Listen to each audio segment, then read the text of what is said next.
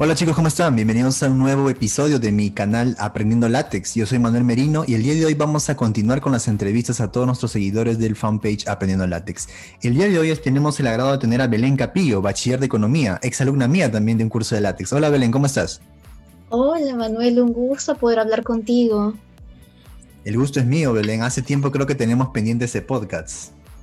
Sí, desde que, uff, como le hago tantas preguntas por WhatsApp. Así es. Me acuerdo que cuando fuiste mi alumna, eras la que preguntaba más. Sí, me acuerdo, me acuerdo. Sí, tenía bastantes dudas respecto al látex, porque nunca, nunca, nunca, o sea, yo veía de que en la universidad habían profesores de microeconomía y de matemática eh, que utilizaban el látex para hacer sus presentaciones. Claro. Y quedaban muy bien, era un estilo que incluso un profesor nos pidió hacer nuestra presentación en látex y nadie sabía utilizar. Y resulta que un compañero que estudiaba en la Villarreal, él sí le habían enseñado, eh, o sea, en otras universidades sí han enseñado látex. ¿Ya? Y él, él hizo todo el trabajo. Nosotros, si no es porque una persona de grupo sabía látex, no íbamos a hacer la presentación del profesor, pues la barrera de aprender el látex y poder trasladarlo a un, a un documento. Algunos, no, mejor hay que hacerlo en Word, pero con el tiempo he visto de que el látex se presta para mucho más, muchas más cosas que eh, tú no puedes hacer en Word. Incluso estoy averiguando que en látex también puedes colocar videos. Ajá. Así es, en paquete. Sí, tiene un paquete. son muchas cosas. Creo que principalmente por lo que me metí este, a llevar el curso de látex fue por la tesis. Ya. Ah, Tenemos que hacer la tesis en látex. Sí, creo que la mayoría de alumnos que he tenido eh, han sido justo por querer hacer su tesis como tal, ya sea en pregrado, es más, creo que habían también alumnos que estaban en maestría, hasta en doctorado. He tenido alumnos que han podido eh, tener la oportunidad de escuchar mi clase y hoy tienen la oportunidad de ser su profesor. Pero bueno, mira, así son las experiencias que pasan. Más bien, Belén, ¿nos podrías contar un poco más de ti, que has estudiado? Yo, bueno, ya lo dije, podías repetirlo y de repente algunos de tus planes que tienes de, en tu forma profesional, no sé, ¿nos podrías contar un poco más? Bueno, a ver, mm, yo estudié en la Universidad Nacional del Callao, Economía. Eh, terminé en el 2018. Eh, también hice mi graduación. Y después, poco a poco, me estuve especializando pues en cursos afines a la carrera, como teoría económica y finanzas, ah, programación en R, en Python, en MATLAB, Stata. Y, ajá. Y también, eso fue lo que llevé en un curso completo. Y también llevé cursos en la uni, ah. también de programa de especialización en econometría aplicada. Tengo dos programas en especialización en econometría aplicada. Uno con triple certificación internacional y otro, y otro aquí, este, pues bajo respaldo de la Universidad Nacional de Ingeniería. Y en general siempre me ha gustado el trabajo con bases de datos, pero, ah, ajá, pero lo importante también es que tú tienes esos datos, pero después los tienes que reportar. Entonces, ¿qué no mejor manera de hacerlo con el látex? Claro. ¿No? La forma también de cómo mostrar los resultados, ¿no? Ya sea de repente con tablas, ya sean con figuras, imágenes y de formato vectorial, con la ayuda de un software extra, de repente con algún software que has llevado, sea R, Python, MATLAB o cualquier otro. De repente tú has conocido Evius, has conocido SPSS, claro, Stata, etcétera, ¿no? Hay muchas herramientas en las que uno puede eh, al final plasmarlo en látex. Oye, qué, qué bonita tu, tu, experiencia, tu background que tienes em, respecto a la economía. Me parece también un área muy interesante, muchas cosas por aprender. Y bueno, este, qué, genial, ¿no? Qué genial que siempre estés aprendiendo, ¿no? Siempre estés aprendiendo. Y me acuerdo cuando eras mi alumna, como lo vuelvo a repetir, era la que más preguntaba, la que más ponía empeño, la que estaba ahí, profesor, no me sale caprichito, ¿no? Decía el capricho, no me sale. ¿Cómo hago para que salga? de madrugada y le envié el trabajo y el día siguiente usted en clase me dijo, chicos, no manden sus trabajos de madrugada. Sí, me acuerdo que me despertó. A estos alumnos mandan. Ah, caray, soy yo.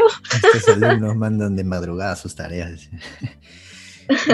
Eh, más bien te quisiera, quisiera comenzar el podcast, en este caso el tema de látex, con la primera pregunta que siempre le, hago a todas las personas que entrevisto. ¿Cómo así conociste de látex y cómo así lo aprendiste? ¿Cómo fue tu proceso? No sé si nos podías contar un poco. Mm, bueno, ¿cómo lo conocí? Eh, como le dije, este, fue en el curso de, microeconomía, un profesor hizo su presentación en látex y era superior este, en la calidad tipográfica al PowerPoint. Se veía muy bien, muy bien, era este, una presentación impecable, eh, para gráficos, hizo muy bien las curvas de indiferencia, el, el programa se prestaba para eso. Y fue algo como que a mí me llamó la atención y después ya cuando me puse a investigar no encontré lugares donde aprender hasta que yo vi una publicación de la Universidad eh, de San Marcos y, ah, caray, revisé el contenido, me pareció muy interesante, ¿por qué no llevar el curso? Y me animé con usted a llevar el curso en el verano de febrero de 2019. 2019, ¿no? Así es. Sí, 2019. Y a partir de ahí, de ese año, yo aprendí látex con usted. Fue una muy bonita experiencia porque siempre fue muy atento con todos nosotros, sus alumnos. Gracias. Eh, respondía a todas nuestras preguntas, incluso a los preguntones como yo que le escribía de madrugada. le escribí un correo, profesor. No me sale acá. Igual califíqueme. Claro, creo que en las tareas, ¿no? Que me mandaste de en madrugada. Las tareas, En las tareas les envié de madrugada. Y era como que, pero no hay excusa, ¿cómo me la envías de madrugada? si estamos en verano, supuestamente hay horario de verano, deberías de salir temprano de tu trabajo. Pero eso no aplica para todas las modalidades de trabajo, así que no. Ah, sí, eso es cierto. eso sí es cierto. Claro.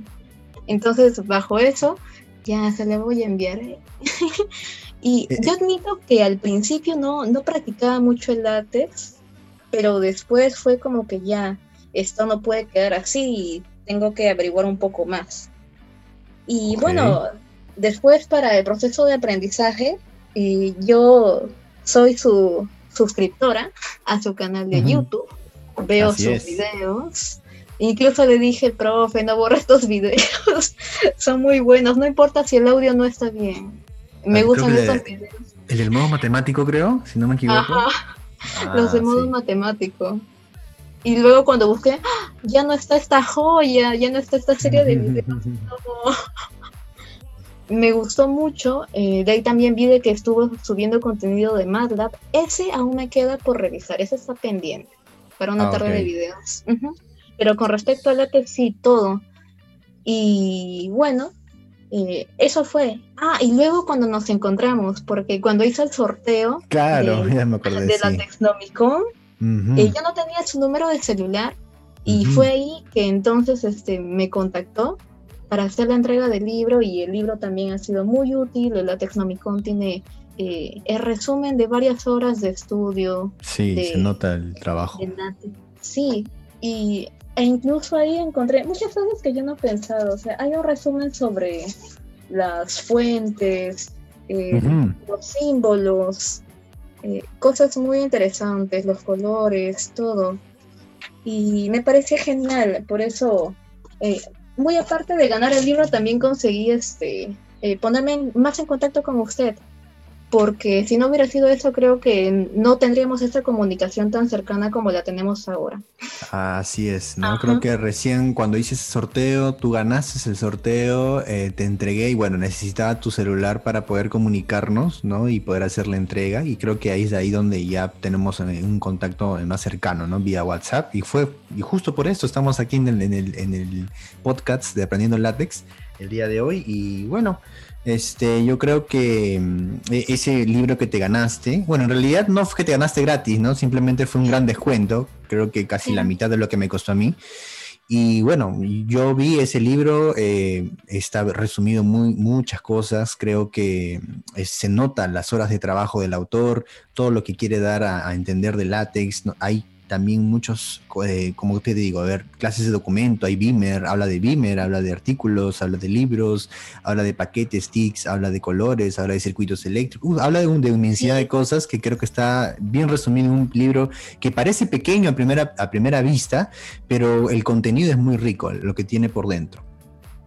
Me ha ayudado un montón ese libro también Y junto con eso, cuando vi sus primeros videos, también recomendó un libro y ese libro también lo busqué, lo descargué y me puse a leer. Creo ah, que el libro lo encontré en la fanpage de Aprendiendo Látex. Ahí lo aprendí, lo descargué de ahí y eh, me puse a leer porque son 24 horas de aprender látex. O sea, cada capítulo equivale a una hora de, que tú empieces a programar a látex y que profundices más este, ese aprendizaje más allá de, todo, me gusta mucho el proceso de ser también autodidacta. Sí, yo creo que eso es importante.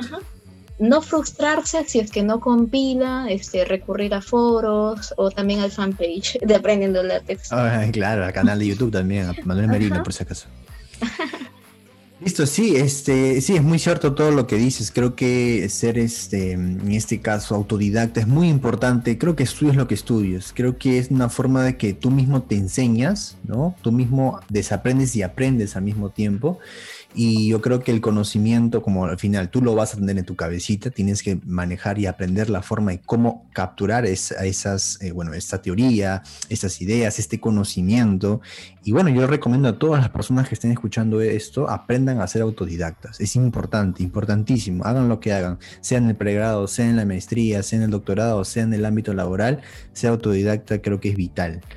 Y bueno, este, también sabemos, Belén, que bueno, tú manejas diferentes lenguajes de programación por lo que te he estado escuchando, me parece genial. También recomiendo a las personas que aprendan a programar. Creo que de aquí en un futuro las personas que no sepan programar van a tener dificultades quizás para una opción laboral. Así que yo creo que ponerse las pilas, aprender a programar es importante. Y bueno, este, qué bonito recordar esas épocas cuando, cuando era profesor ahí en San Marcos, en el Cerceo. Yo te enseñé a ti en 2019. Yo empecé, empecé enseñando justo ahí en el Cerceo de la Facultad de Matemáticas el año 2018. Así que ya había enseñado por lo menos a dos o tres grupos ya de chicos en látex, después, ah, eh, antes de que te haya enseñado a ti. Y bueno, eh, tengo varias personas que aún tengo comunicación con algunos alumnos que he tenido ahí.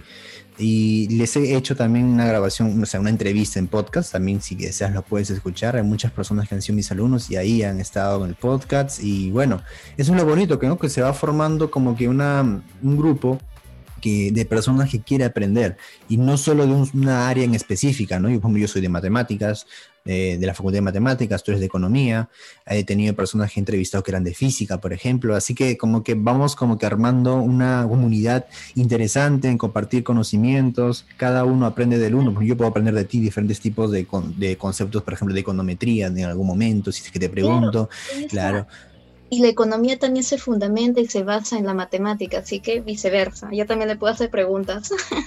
Claro, claro, yo sé que hay partes de la economía, y he escuchado, no estoy seguro, no, no, no te, no te puedo afirmar son ecuaciones, ahí usted me podría dar una cátedra genial, tremenda, porque sin la matemática, economía no es nada. Así es, eso he escuchado y es más, he escuchado también que la economía seria también tiene matemática de alto nivel. Bueno, no sabría decirte si es verdad o no porque no he llevado, pero bueno, esos son, son algunos comentarios que he escuchado de diferentes profesionales. Profesor, ahora yo le quiero hacer, disculpa Manuel, siempre me he acostumbrado a decirte profesor, pero ahora que para romper esa barrera, ya quisiera empezar este la pregunta del millón, ¿no? A ver, a ver. ¿Cómo, aprendió, ¿Cómo aprendió usted látex? A ver, este. Últimamente me están haciendo mucho esa pregunta y me, gusta cuando me hacen recordar cómo es lo que, cómo es que aprendí látex. A ver, yo aprendí, como mira, te, lo voy a contar así tal cual. Yo primero usaba Word, creo que como todos nosotros eh, que empezamos en el mundo universitario. Y bueno, trataba de imitar libros. Trataba de imitar algunos, por ejemplo, libros estamos hablando del año 80, 70, porque eran libros que nos recomiendan los mismos, profesores, ¿no? Y a veces los profesores dicen, no, estos libros son como que incambiables, entre comillas, ¿no? Que tienes que aprender de aquí sí o sí. Yo trataba de pasarlos en Word por ejemplo, y, yo sentía que me salía bien, ¿no? Usando una extensión llamada MathType, no sé si la habrás escuchado, que se une con Word. Y bueno, te salen las ecuaciones, te salen las integrales, las derivadas, tus sistemas de ecuaciones diferenciales, etcétera, ¿no? Y más que todo ayuda para los símbolos matemáticos. Pero hasta que llegué a libros más actuales, te estoy hablando del 2017, no, 2016, llegué a leer más libros como que del año 2014, 2015, para ese entonces eran libros actuales y bueno, de la editorial Springer, y como que sentí una barrera, ¿no? No podía ya imitar esos libros, la calidad tipográfica era abismal, ¿no? En el sentido estético, en, todo sentido, ¿no? La simbología y todo. Así que fue donde ahí comencé a investigar. Luego eh, me encontré con látex, ya tenía la idea de más o menos qué era látex, porque algunos profesores comentaban de látex, pero nunca le di ese interés de aprender, ¿no? Fue ahí, como te digo, que con la necesidad de intentar imitar libros, porque yo en algún momento dije, me gustaría dedicarme a la investigación, entonces si en algún momento voy a dedicarme a la investigación o a la docencia, tengo que escribir un libro, ¿no? Tengo que escribir una tesis y que voy a intentar de imitar a hacer estos libros, ¿no? Para que algún día yo también, cuando me toque hacer mi libro, ya sé cómo. Y bueno, en la búsqueda de eso fue donde me topé con látex, ¿no? Mi, primera, eh, mi primer encuentro con látex fue frustrante porque ni siquiera lo llegué a instalar, no pude, tuve problemas y eso que yo ya estaba en el mundo de la programación. ¿ah? Yo ya sabía programar en C++, sabía programar en MATLAB, estaba comenzando con Python, pero no sé por qué, no sé qué pasó. Creo que el problema era con mi computadora. Y bueno, la cosa es que eh, otra vez retomo mi, mi parte de aprender látex. Ahora, ¿dónde lo aprendo? Entonces se abre un curso en Cerceo, así como tú aprendiste en Cerceo, se abrió un curso en Cerceo donde una profesora estaba enseñando. Siempre estuve enseñando a profesor de látex, así es. Y la profesora era de ciencias, ciencias sociales, si no mal, mal recuerdo y, o de humanidades, no me, acuerdo exactamente, creo que era de ciencias sociales, porque ella dijo que era de esa facultad. Y yo dije, wow, pero la profesora es de ciencias sociales, no es de ciencias. Yo me imaginaba a alguien de, de una facultad de ciencias, ¿no? Como de repente matemática, física, química, quizás, o ingeniería, lo más. Pero no, no me imaginé que una profesora de ciencias sociales podría enseñarnos látex y los, lo sabía muy bien. Explicaba el enfoque, el mismo enfoque que te expliqué a ti en el curso, prácticamente lo he heredado de ella, ¿no? El estilo de, de hacer látex. Y es como mi sensei, esa profesora. Eh, aprendí muchísimo de ella, las partes del preámbulo, la parte teórica, ¿no? Los paquetes, las clases de documento, los entornos, hablar adecuadamente cada cosa de látex. Eh, creo que las recomendaciones que ella me dio fue vital para mi aprendizaje en látex. Me fue genial en ese curso y bueno, fue un curso básico. Fue un curso básico, no llegamos a hacer ni TICs, ni Beamer, ni nada, no llegamos a hacer nada de eso. Simplemente hicimos, eh, bueno, ¿qué te podría decir? Hicimos unidades seccionales, hicimos algo de de repente saber poner negritas, algo de formateo de textos, algo de tablas, algo de figuras y bibliografías y nada más. Eh, fue ahí en la búsqueda de yo querer un poco más y le pregunté a la profesora cómo podría hacer presentaciones en látex. Y me dijo, no, simplemente cámbiale aquí en la clase de documento, ponle Beamer y cada diapositiva es un entorno frame, ¿no? Entonces simplemente me dijo eso, comencé a investigar por mi parte y bueno, ahí fue mi, eh, fue mi travesía de la parte autodidacta, ¿no? Comencé a leer libros, foros, documentación, que es muy importante leer también. Algunas veces he leído, ah, eh, bueno, había visto algunos videos de YouTube, pero para ese entonces no encontraba tantos videos de látex como los encuentro ahora, déjame decirte. Es verdad. Más que, sí, más que todo eran foros, blog y documentación. Y ahí, poco a poco, dejé de usar Word del 2016 así totalmente. No importa que mis archivos parecían un poco eh, básicos, porque te vamos a ser sinceros, cuando uno pasa de Word a LaTeX, hay una barrera, una, una, barrera en el sentido de que no tienes la misma libertad de poner lo que tú quieres, donde tú quieres, que en Word. ¿No? De repente eh, alguna línea, alguna flecha, alguna imagen, alguna, un pie de página, eh, alguna cabecera, no es lo mismo, necesitas conocimiento de que de paquetes, de funciones, de comandos, de, de muchas cosas. Y eso quizás en un comienzo no una persona lo tiene, ¿no? Así que a pesar que tenía esa barrera entre comillas, yo aún así le di mis documentos, todos mis documentos los hacía en Word, mis monografías, perdón, en, látex, mis monografías las hacía en látex, mis presentaciones cada vez que exponía las hacía en látex con Beamer, etcétera, ¿no? Y bueno, como tal, esa fue la forma en cómo aprendí. Y también lo más importante es que agarraba libros de editoriales actuales, como la, la editorial Springer, que recomiendo mucho, y trataba de imitar diferentes tipos de, por, ejemplo, ¿no? demostraciones matemáticas, ecuaciones matemáticas, alineaciones de ecuaciones. Yo trataba de plasmarlo tal cual en un PDF. Y creo que esa fue la forma en cómo yo aprendí látex, ¿no? Eh, más que todo Creo que la profesora que me enseñó en ese entonces marcó un gran, una gran base teórica y luego por mi parte fue todo autodidacta, ¿no? Hasta que tuve la oportunidad de ser profesor. Como la profesora creo que ya no estaba enseñando, me dijeron a mí para enseñar.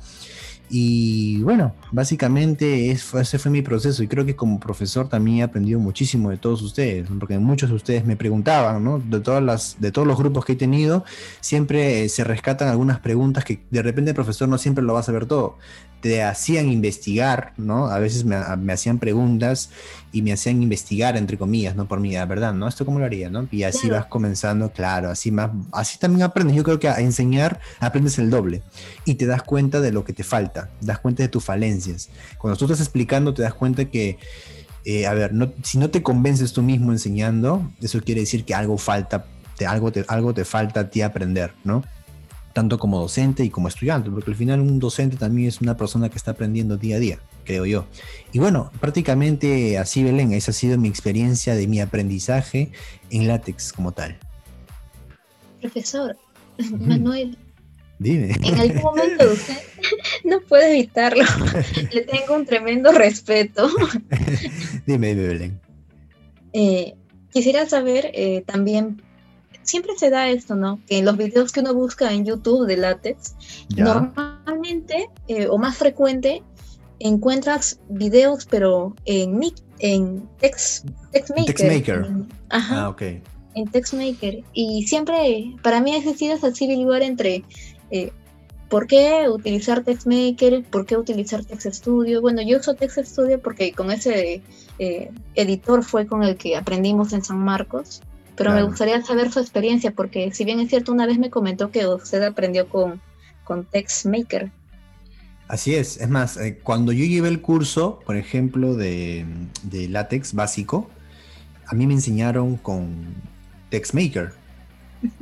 Y bueno, eh, me sentí bien, o sea, me sentí cómodo, ¿no? Bueno, fue la primera herramienta con la que me mostraron látex y justo, como te había comentado, que antes de eso yo, yo había intentado ¿no? entrar a látex, tú veías los videos de YouTube que existían y todos te ponían TextMaker, ¿no? Instalar MikTeX y TextMaker. Y una cosilla más por ahí, ¿no? Para visualizaciones de PDFs.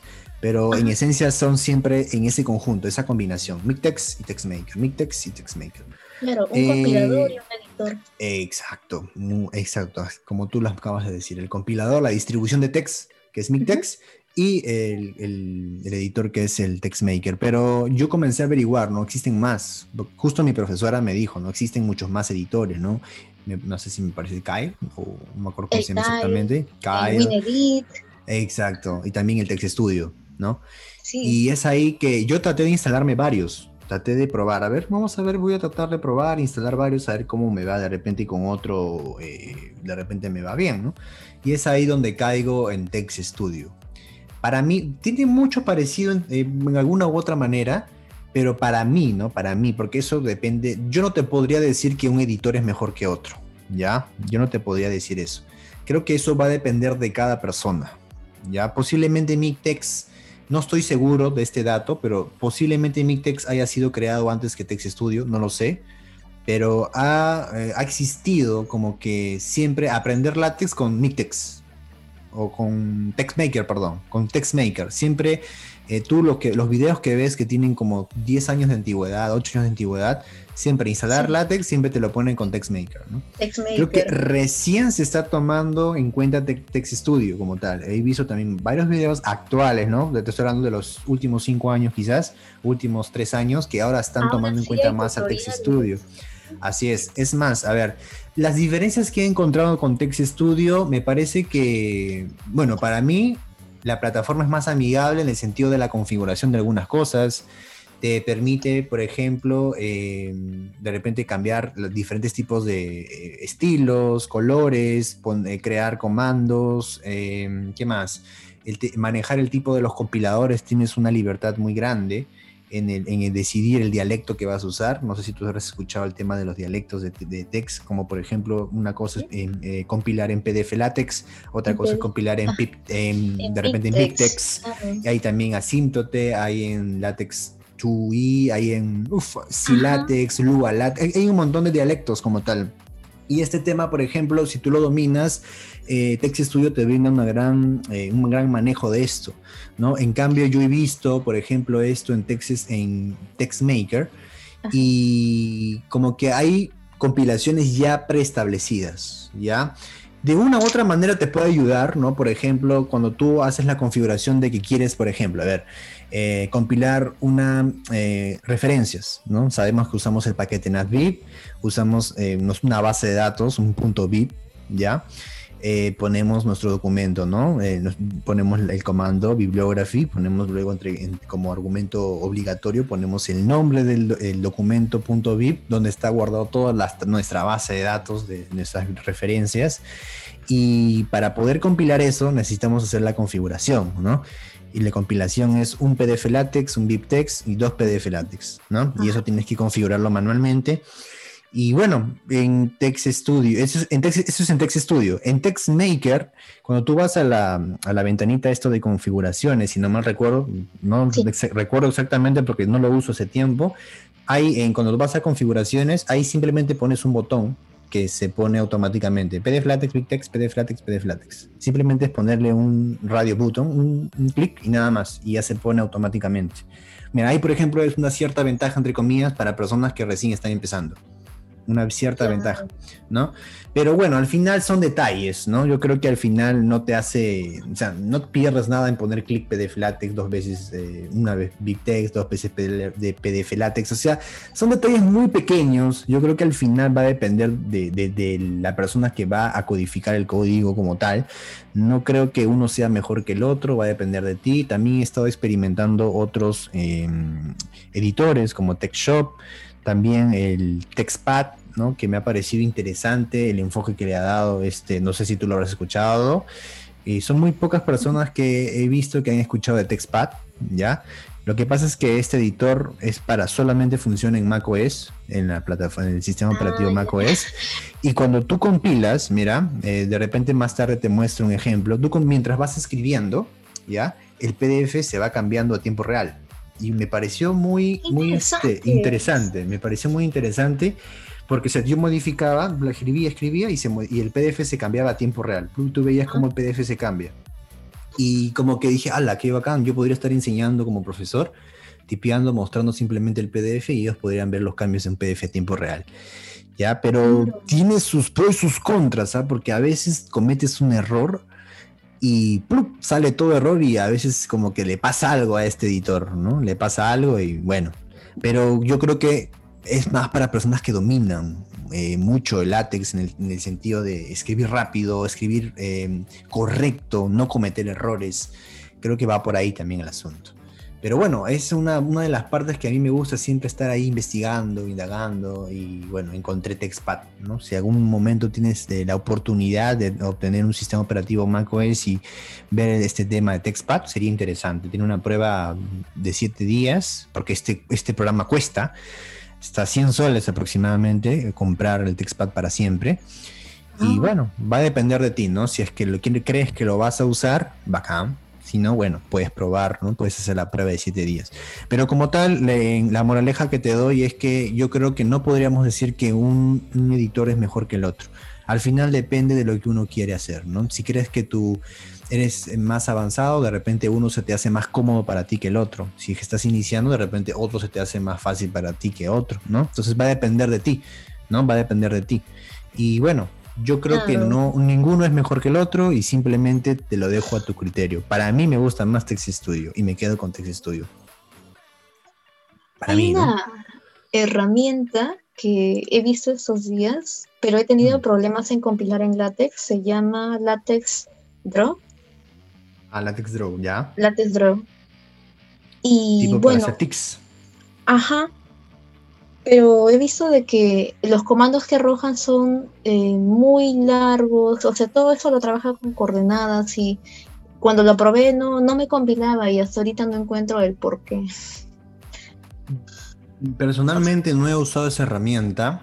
Eh, soy más de hacerlo directo en Tix, con el entorno Tix Picture. O sea, yo en la mayoría, en lo que es látex, existen varias herramientas de software aparte, ¿no? Como por ejemplo generador de tablas, generador de gráficos, con, como el que tú dices, hasta también hay este, herramientas, no me acuerdo exactamente cómo se le llama esto, pero te permite, está, gestores de, de referencias, como es el Mendeley o como es el Sotero. Existen varias herramientas, claro, te ayudan, te ayudan muchísimo a, poder manejar látex un poco más fácil, pero yo, por ejemplo, no he tenido, o bueno, no he tenido la oportunidad de usarlas. Siempre he, eh, ¿cómo te digo? Siempre he querido usar solamente látex como tal. Mis tablas la creo en látex, no, hay creo que tablas, generador de tablas, no me acuerdo cómo se llama en la página, que tú pones una tabla hasta en Excel y te lo pasa en código. Allá sí, eso se eh, adiciona con unos complementos Excel. Sí, me parece que existe eso. ¿no? Por ejemplo, yo no he tenido la necesidad de hacer eso simplemente con la práctica. Para mí es más rápido hacerlo directo en látex, ¿no? Para mí, ¿no? Eso va a depender, como te digo, de cada uno. Para mí es más rápido hacer la imagen de frente en TIX, eh, con código, no usar otro, otra herramienta. Para mí es más rápido hacer mi, mi propio gestor de bibliografías con un, con, un de repente, archivo.bib y llamarlo en el mismo látex, ¿no? No uso ni Mendeley, como tú dices, ni Sotero. No, no, no he tenido la necesidad de usarlo. Entonces, como te digo, eso va a depender de cada uno. Creo que tendrías que darle una chequeada más a lo que es este Latex Draw. Y bueno, he visto muchas personas, docentes, que usan esta herramienta y creo que les ha ido bien. Por ahí de repente, eh, déjame ver si encuentro algún librillo por ahí que te podría ayudar. También, eso sería muy, muy, eh, sería muy útil. Eh, también hay una controversia. en Latex tuve en la textue dice de que es una versión mejorada, ¿no? De este dialecto látex. Pero quisiera saber si a través de su experiencia eh, esta diferencia, ¿no? Entre dialectos es muy grande o, o qué tiene el látex que no tenga el látex ah, que todos conocemos. Gran, qué gran pregunta. Son pocas las cosas que he compilado en látex TUE en, para mí. No he tenido, como te digo, la necesidad de hacer algo tan complicado o sea, ese dialecto como tal creo que no lo he usado casi nunca, un par de veces. He usado otros dialectos, como por ejemplo el asímtote, eh, el Biptex y otro más que no recuerdo su nombre, creo que Lua Latex, si no me recuerdo. Pero he escuchado y he leído blogs que supuestamente el Latex TUI es, el, es uno como una nueva versión, ¿no? como uno, un látex mejor como tal.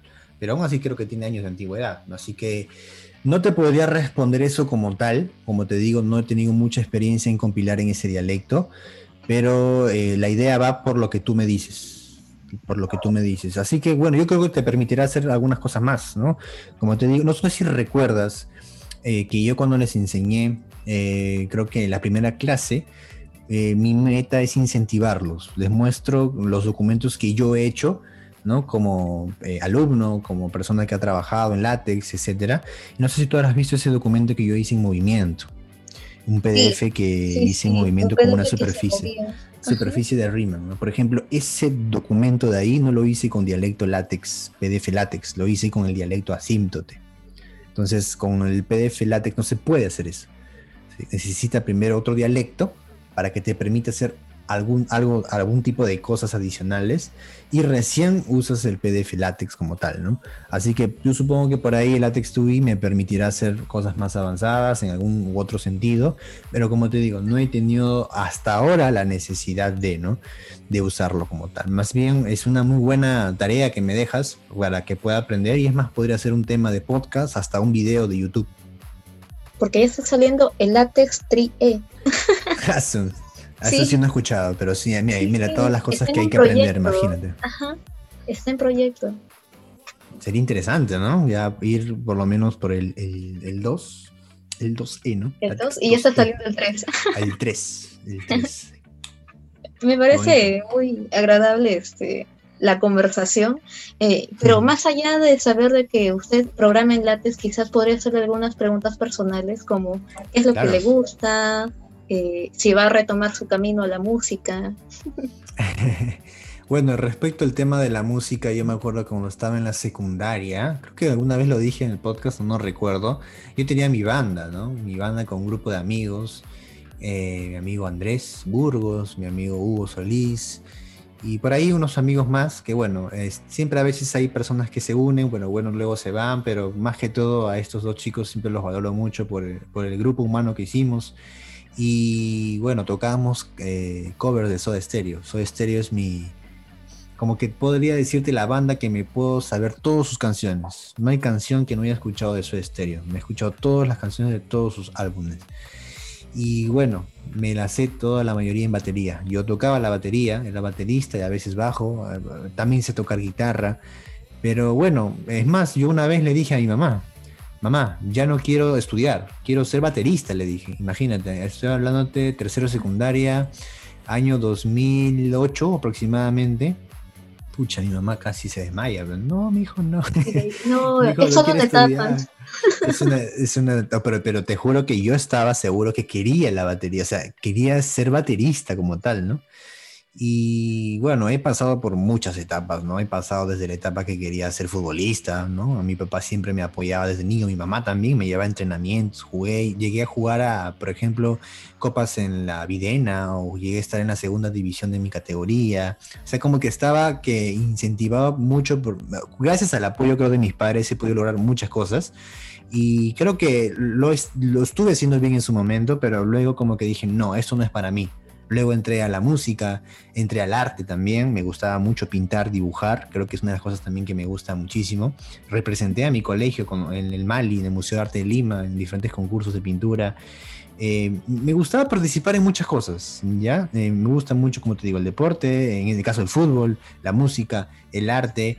Y bueno, dejé el tema de la música porque me di cuenta que en algún momento las personas, o en este caso los profesionales de la música, en algún momento pasan de moda, entre comillas, ¿no?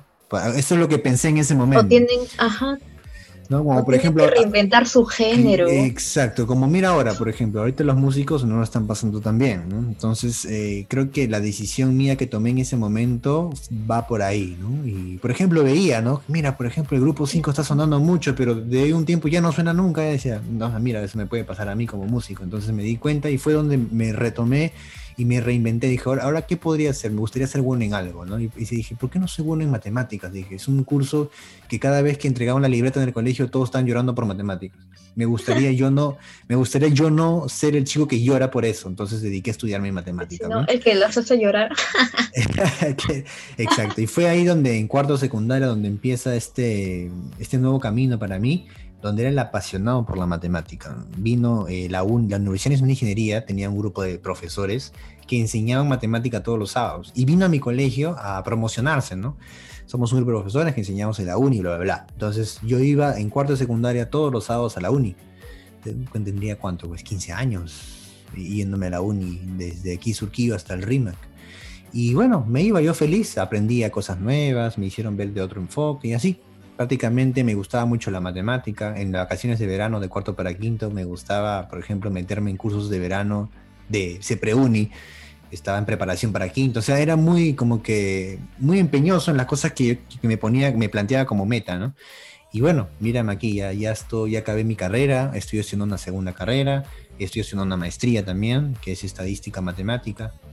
Y bueno, creo que me he quedado con la parte académica, creo que me ha traído muchas cosas interesantes, me ha cambiado la forma, la perspectiva de ver la vida, entre comillas, me ha cambiado también, o también me ha dado la oportunidad de conocer fantásticas personas con diferentes puntos de vista que también me enseñan. Creo que todos aprendemos lo mejor de, de las personas y lo capturamos y tratamos de reproducirlo.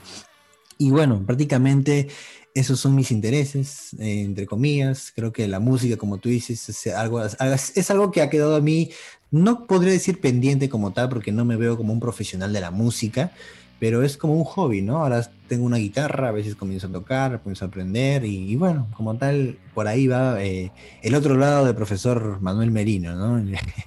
su lado artístico. su lado artístico, como tal. Arte como tal porque si pinta, canta, toca música, programa. no sé si, no sé si canto, o sea, no, no, he intentado cantar, no he intentado cantar, pero sería bonito, creo que admiro mucho a las personas que cantan. Y canta. Ah. bueno, posiblemente, ¿no? ¿Quién sabe? ¿Quién sabe? De repente algún tiempo salgo cantando. Anímese, anímese.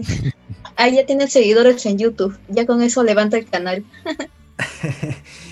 ¿Y cómo, cómo, será? Uno nunca sabe lo que le espera el camino. Claro, ese puede ser su gancho. su trampolín a la fama. Trampolín a la fama, la música. Bueno, oye, es la primera persona que, que me ha hecho contar algo de mí. ¿ah? En todos los podcasts que, que, he estado hablando, creo que nadie me ha preguntado eso. Y en serio, muchas gracias porque me hace recordar diferentes etapas de mi vida, que lo que pasaba por mi cabeza, ¿no? Como un chiquillo adolescente que estaba ahí en búsqueda de, de aprender cosas nuevas siempre. Claro, y qué pasa de la música a ser el ámbito de las ciencias. Ahora es un data scientist. Bueno, es la idea, esa es mi meta, ser un data scientist, ¿no? Creo que todavía estoy ahí en proceso para aprender diferentes tipos de herramientas de software, conocimiento, tanto de estadística, matemática y también la experiencia, ¿no? Por ejemplo, actualmente me estoy dedicando a la parte académica, estoy pensando si retomar o no la parte laboral, como bueno, tú sabes, este tema del coronavirus a todos nos ha hecho... A todos, nos, a todos nos ha dado, sí, nos ha afectado a todos. Eh, he dejado de trabajar en la empresa donde estaba. Y bueno, me reinventé prácticamente, eh, estuve con mis ahorros, me reinventé en el tema dando talleres quizás, asesorías eh, personales, o sea, de forma particular, he dado capacitaciones como tal, ¿no? Pero bueno, estoy tratando, estoy analizando si este ciclo sigo con la segunda carrera, o sea, si sigo con eh, la carrera estadística que estoy estudiando actualmente. Eh, la, maestría es mi prioridad, voy a seguir la maestría sí o sí. Este año se supone que tengo que acabar. Y bueno, este, estamos viendo, ¿no? Como te digo, siempre es bueno reinventarse, seguir adelante y siempre este, ver lo mejor para uno, ¿no? De todo sentido, ¿no? tanto como persona y profesional de todo hay que rescatar lo bueno porque mira cómo son las cosas, porque ahora me imagino que con ese tiempo de que a mí también me pasó que yo perdí mi empleo durante la pandemia, más que todo por un tema de salud, porque en ese caso era priorizar tu salud o el trabajo y los cambios que estaban haciendo en la oficina eran como que no vas a estar solamente aquí, te vas a ir a la otra sede, tienes que llevar tu equipo, y como en ese entonces yo estaba trabajando en el Callao, pues también era cierto peligro, ¿no? Corría riesgo de que, oh no, en el carro eh, se puedan llevar mi equipo. Y más que todo, este, porque te contagias tú, contagias a tu familia, entonces eh, lo siento mucho, no podré continuar en el equipo, eh, agradezco que me hayan considerado, pero no. Y ese tiempo en que he estado así, se podría decir no ha sido en vano porque he estado aprendiendo y y he estado charlando con usted y también un poco más profundizar el látex y otros programitas. Claro, ¿no? Siempre todo se complementa y como tal, algo que siempre les digo a todas las personas es que creo que en estos últimos años y los que vienen, creo que muchas personas van a tener acceso a conocimiento, ¿no? En este caso, tú puedes acceder al conocimiento tanto estudiando una carrera, estudiando una maestría, una especialización de internet, de libros, de blogs, etcétera. Al final, la idea es cómo tú reproduces esos conocimientos o te lo quedas para ti solo. Creo que la mejor manera de dar a luz todo eso que sabes y de repente dar un aporte, quién sabe, es mediante la forma en cómo lo muestras, ¿no? Algunos de repente hacen a mano, ¿no? Hay profesores que he visto, bueno, más que todo porque en sus tiempos no había este tipo de facilidades computacionales, ¿no? pero creo que actualmente es necesario aprender formas de cómo mostrar conocimiento y creo que látex es la mejor opción actualmente para hacer ello. Y más que todo en el rubro, en el rubro de la investigación, de la ciencia, de las matemáticas, ingenierías, economía en general, ¿no? Entonces, ese sería el consejo que siempre, eh, siempre doy, te lo, doy te lo digo a ti también, Belén. Y, bueno, como tal, este, bueno, eh, ha sido muy interesante la charla que hemos tenido. No sé si tienes una pregunta más que hacerme. Amena. Mm, bueno, he conocido una parte de usted que no pensaba. eh, sé de que también le gusta jugar videojuegos. Ah, sí, me gusta jugar videojuegos actualmente. Actualmente juego Fortnite, a ver si alguien quiere jugar conmigo, me avisa. ¿Y no he pensado en hacer streamings así como hacen He pensado en hacer streaming con mis amigos, quizás, ¿no? por ejemplo, yo juego en Nintendo Switch eh, Fortnite pero necesito un dispositivo más, me parece, de lo que estoy investigando para poder hacer streaming eh, y poner lo que juego en mi Nintendo en la computadora, ¿no? Como tal, no quiero usar mi computadora personal para jugar. Yo creo, o sea, para, es mi forma de ver las cosas, ¿no? Si tengo un Nintendo, en mi Nintendo quiero jugar. En mi computadora estudio y trabajo, ¿no? Entonces trato de separar eso. para hacer streaming necesito unir eso, ¿no? Así que he tratado quizás con algunos de mis amigos, eh, he tenido la idea de hacer streaming entre nosotros, pero que otro lo haga, ¿no? Simplemente a mí que me vean con mi rostro y jugando y él ya se dedica a transmitir. Pero sí lo he pensado, ¿ah? No, no, no creas que no. Pero bueno, el, el tema de los videojuegos también no es que sea tan vicioso simplemente estoy jugando este juego que es Fortnite ahora último, en el último año, en los últimos dos años, porque no era mucho de jugar videojuegos. Por ahí quizás uno que otro en, el celular, pero no era tan vicioso como tal. Así que recién estoy retomando esa parte de los videojuegos y bueno, por ahí ya las personas van conociendo a Manuel Merino. Una personalidad bastante divertida también. a veces tengo mis lados graciosos, aunque algunos me dicen que soy medio serio tengo mis momentos. Creo que, ah, bueno, hay, hay eh, tiempos, ¿no? Para saber comportarse tanto si estás con tus amigos, estás en, tu trabajo, estás con unas personas que estás conociendo, estás en un podcast. Creo que hay eh, tiempos para comportarse de cierta u otra manera, ¿no? También depende de la confianza que tengas con la otra persona, si es que te animas a hacer un chiste, una broma o algo así. Sí, es muy gracioso por WhatsApp. Con los stickers, ¿no? Está de moda los stickers, este, creo que dan un poco de picardía. Así es. Listo, Belén. Más bien ha sido un, gusto y un placer el día de hoy estar contigo. Este, te agradezco por la confianza de compartir un poco tu experiencia conmigo y bueno, también te agradezco por haberme hecho preguntas que casi nadie me las había hecho. Y bueno, no sé si tienes algo más que decir, Belén. Nada, me llevo este de esto que eh, es usted una persona muy maravillosa y más que todo gentil porque nunca me ha dicho que no a una consulta, a pesar de que yo ya no sea su alumna, pero ahora sí soy su amiga. Y bueno, solo puedo decir eso, es una persona muy amable, eh, muy humilde también y gentil. Deberían de haber más personas así. Gracias, Belén. Me va a salir la lagrimita. Muchas gracias. Listo, Belén. Entonces nos vemos para otra oportunidad. Quizás un día hablamos sobre algún paquete o algo en látex. Si estás invitada, siempre las puertas están abiertas aquí, tanto aquí en Aprendiendo Látex o quién sabe en el canal de YouTube. Oh, excelente, excelente. Muchas gracias, Manuel. Listo, Belén. Cuídate. Hasta luego. Hasta luego. Cuídese mucho. Y bueno chicos, muchas gracias por llegar hasta aquí, a esta parte del podcast. Y bueno, ya saben que están bienvenidos a visitar mi fanpage Aprendiendo Látex en Facebook y mi canal de YouTube como Manuel Merino. Voy a estar eh, subiendo mucho más contenido en estos días. Y bueno chicos, muchas gracias por llegar aquí. Yo soy Manuel Merino y esto es Aprendiendo Látex.